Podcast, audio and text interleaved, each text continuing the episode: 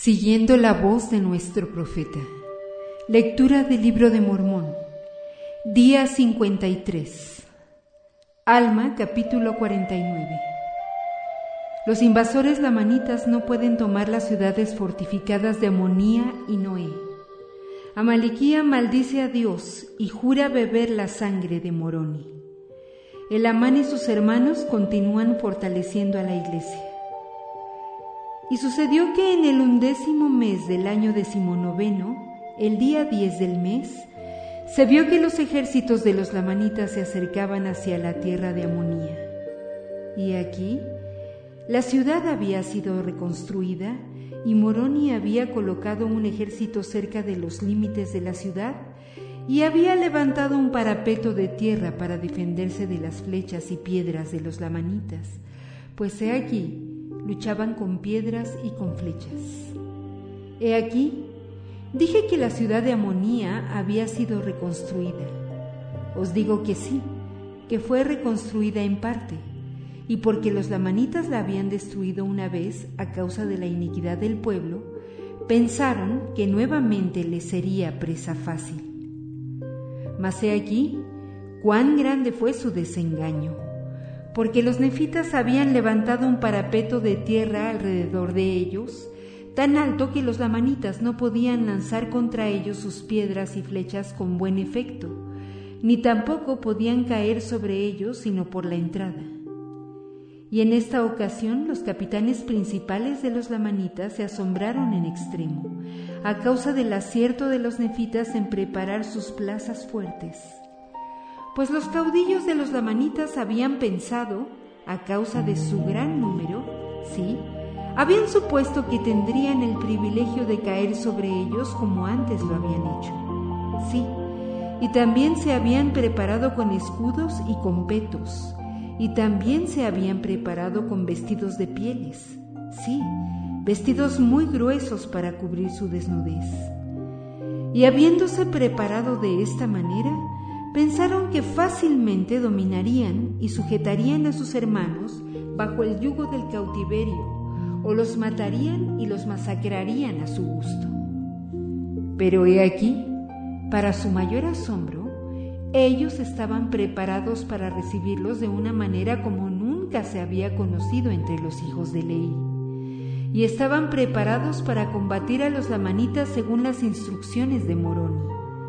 Y sucedió que los lamanitas, o sea, los amaliquiaitas, se asombraron en sumo grado de ver su manera de prepararse para la guerra. Ahora bien, si el rey Amaliquía hubiera llegado de la tierra de Nefi a la cabeza de su ejército, quizás habría hecho que los lamanitas atacaran a los nefitas en la ciudad de Amonía, porque he aquí, a él no le importaba la sangre de su pueblo.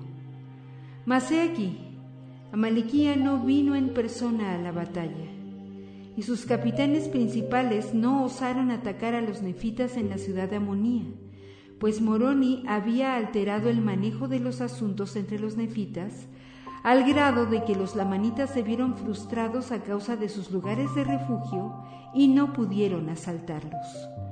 Por tanto, se retiraron al desierto y levantaron su campo y marcharon hacia la tierra de Noé pensando que sería el segundo sitio más favorable para atacar a los nefitas. Pues no sabían que Moroni había fortificado, o sea, que había construido fortalezas para cada ciudad en toda la tierra circunvecina. Por tanto, marcharon adelante a la tierra de Noé con una firme resolución. Sí, sus capitanes principales se adelantaron y juraron que destruirían a la gente de aquella ciudad.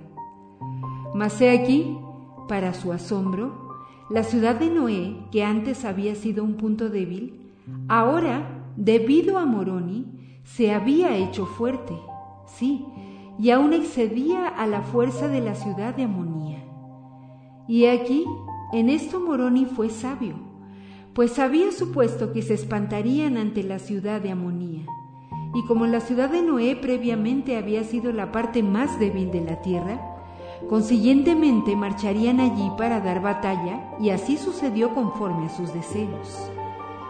Y allí Moroni había nombrado a Leí para ser el capitán en jefe de los hombres de esa ciudad, y era el mismo Leí que luchó con los lamanitas en el valle al este del río Sidón. Y he aquí, sucedió que cuando los lamanitas descubrieron que Leí tenía el mando de la ciudad, se vieron otra vez contrariados, pues temían a Leí en sumo grado. Sin embargo, sus capitanes en jefe habían jurado atacar la ciudad. Por tanto, hicieron avanzar a sus ejércitos.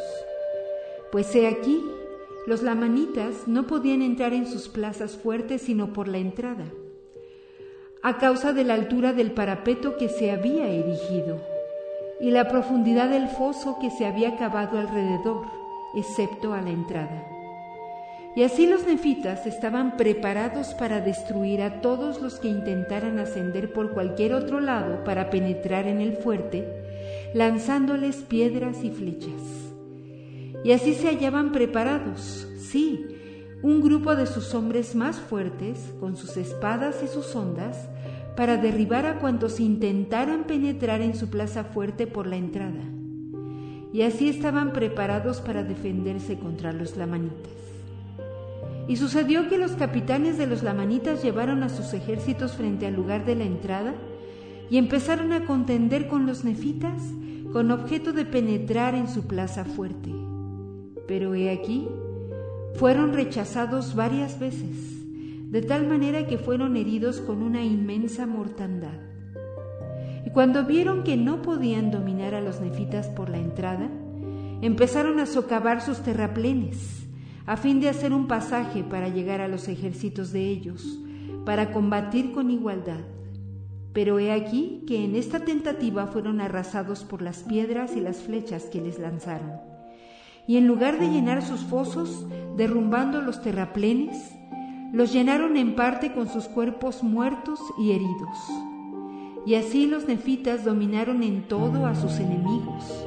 Y así intentaron los lamanitas destruir a los nefitas hasta que fueron muertos todos sus capitanes en jefe. Sí, y murieron más de mil amanitas, mientras que, por otra parte, no fue muerta ni una sola alma de los nefitas. Hubo unos cincuenta que fueron heridos, los cuales habían estado expuestos a las flechas de los lamanitas en la entrada, pero los protegieron sus escudos y sus petos y sus cascos, de modo que solo recibieron heridas en las piernas, muy graves muchas de ellas. Y aconteció que cuando los lamanitas vieron que todos sus capitanes en jefe habían sido muertos, huyeron al desierto. Y sucedió que volvieron a la tierra de Nefi para informar a su rey Amaliquía, que era nefita de nacimiento, concerniente a sus grandes pérdidas. Y ocurrió que se enfureció en extremo con su pueblo, porque no había realizado su deseo en cuanto a los nefitas, no los había sujetado al yugo del cautiverio. Sí, se enfureció en extremo y maldijo a Dios, y también a Moroni, haciendo juramento de que bebería su sangre, y esto porque Moroni había guardado los mandamientos de Dios, haciendo los preparativos para salvaguardar a su pueblo. Y sucedió por otra parte, que el pueblo de Nefi dio gracias al Señor su Dios por su incomparable poder en librarlos de las manos de sus enemigos. Y así concluyó el año decimonoveno del gobierno de los jueces sobre el pueblo de Nefi. Sí, y hubo paz continua entre ellos, y sumamente grande prosperidad en la iglesia a causa de su atención y diligencia que daban a la palabra de Dios la cual les era declarada por el Amán, Shiblón, Coriantón y Amón y sus hermanos, sí, y por todos los que habían sido ordenados según el santo orden de Dios, habiendo sido bautizados para arrepentimiento y enviados a predicar entre el pueblo. Alma capítulo 50 Moroni fortifica las tierras de los nefitas construyen muchas ciudades nuevas. Los nefitas padecieron guerras y destrucciones en los días de sus iniquidades y abominaciones. Teancum derrota a Moriantón y a sus disidentes. Muere Nefía y su hijo Paurán ocupa el asiento judicial. Y aconteció que Moroni no cesó de hacer preparativos para la guerra, ni para defender a su pueblo de los lamanitas, porque al principio del año 20 del gobierno de los jueces, él hizo que sus ejércitos empezaran a levantar montones de tierra alrededor de todas las ciudades, por toda la tierra que poseían los nefitas. Y sobre estos montones de tierra hizo colocar vigas, sí, obras de maderos erigidas a la altura de un hombre alrededor de las ciudades. E hizo que sobre estas obras de maderos se construyeran estacadas por todos lados, y eran altas y fuertes. E hizo que se erigieran torres más altas que estas estacadas, e hizo construir resguardos en estas torres, para que las piedras y las flechas de los lamanitas no los hirieran. Y las dispusieron para lanzar piedras desde su cumbre, según su voluntad y fuerza, y matar a quien intentara aproximarse a las murallas de la ciudad. Así fue como Moroni preparó fortificaciones alrededor de todas las ciudades en toda esa tierra contra la llegada de sus enemigos. Y aconteció que Moroni hizo que avanzaran sus ejércitos al desierto del este, sí, y fueron y arrojaron a todos los lamanitas que estaban en el desierto del este hasta sus propias tierras, las cuales se hallaban al sur de la tierra de Saraemla y la tierra de Nefi se extendía en línea recta del mar del este al del oeste. Y sucedió que cuando Moroni hubo echado a todos los lamanitas del desierto del este, que se hallaba al norte de las tierras de sus propias posesiones, hizo que los habitantes que estaban en la tierra de Saraemla y en el territorio circunvecino se fuesen al desierto del este, hasta las fronteras cercanas al mar, y tomaran posesión del país. Y también colocó ejércitos al sur, en las fronteras de sus posesiones, e hizo que levantaran fortificaciones para proteger a sus ejércitos y a su pueblo de las manos de sus enemigos. Y así aisló todas las fortificaciones de los lamanitas en el desierto del este, sí, y también en el oeste, fortificando la línea divisoria entre los lamanitas y nefitas, entre la tierra de Saraemla y la tierra de Nefi, desde el mar del oeste, pasando por los manantiales del río Sidón. Y los nefitas poseían toda la tierra hacia el norte, ¿sí? Toda la tierra que se hallaba al norte de la tierra de abundancia, según la voluntad de ellos. Y así Moroni, con sus ejércitos, que aumentaban de día en día a causa de la seguridad de la protección que sus obras les ocasionaban, Trató de hacer cesar la fuerza y el poder de los lamanitas sobre las tierras de sus posesiones, para que no tuvieran ninguna potestad sobre ellas. Y aconteció que los nefitas iniciaron la fundación de una ciudad y dieron a la ciudad el nombre de Moroni, y se hallaba cerca del mar del este y hacia el sur, cerca de la línea de las posesiones de los lamanitas. E iniciaron también la fundación de una ciudad entre la de Moroni y la de Aarón uniendo las fronteras de Aarón y Moroni. Y a la ciudad o tierra ellos dieron el nombre de Nefía.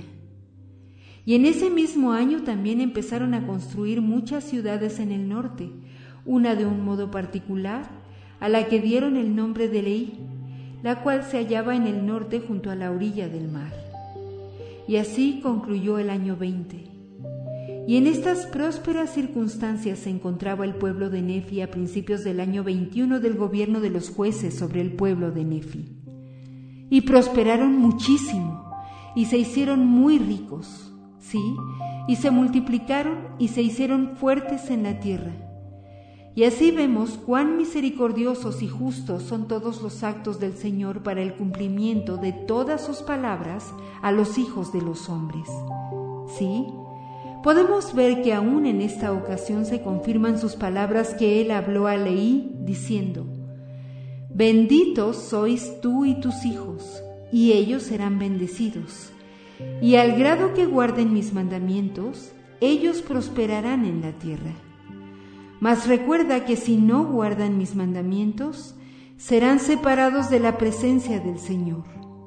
Y vemos que estas promesas se han verificado en el pueblo de Nefi, porque han sido sus riñas y sus contenciones, sí, sus asesinatos y sus robos, su idolatría, sus fornicaciones y sus abominaciones que había entre ellos, lo que les trajo sus guerras y sus destrucciones. Y aquellos que fueron fieles en guardar los mandamientos del Señor, fueron librados en toda ocasión, mientras que millares de sus hermanos inicuos han sido condenados al cautiverio, o a perecer por la espada, o a degenerar en la incredulidad y mezclarse con los lamanitas. Pero he aquí, jamás hubo época más dichosa entre el pueblo de Nefi, desde el tiempo de Nefi, que en los días de Morón. Sí, en esta época, en el año 21 del gobierno de los jueces. Y aconteció que el año 22 del gobierno de los jueces terminó también en paz.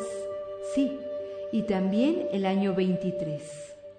Y sucedió que al principiar el año 24 del gobierno de los jueces, también hubiera habido paz entre el pueblo de Nefi, de no haber sido por una contención que surgió entre ellos concerniente a la tierra de Leí y la tierra de Moriantón, que colindaba con la de Leí, y ambas se hallaban junto a la orilla del mar. Porque aquí, el pueblo que poseía la tierra de Moriantón reclamaba parte de la tierra de Leí, por lo que empezó a haber una acalorada contención entre ellos, al grado de que los de Moriantón tomaron las armas contra sus hermanos y estaban resueltos a matarlos con la espada. Mas he aquí, los que poseían la tierra de Leí huyeron al campamento de Moroni y le pidieron ayuda, pues he aquí, en ellos no estaba el mal. Y sucedió que cuando los del pueblo de Moriantón que eran guiados por un hombre llamado Moriantón, se enteraron de que el pueblo de Leí había huido al campamento de Moroni, temieron en extremo. No fuese que el ejército de Moroni diera sobre ellos y los destruyera.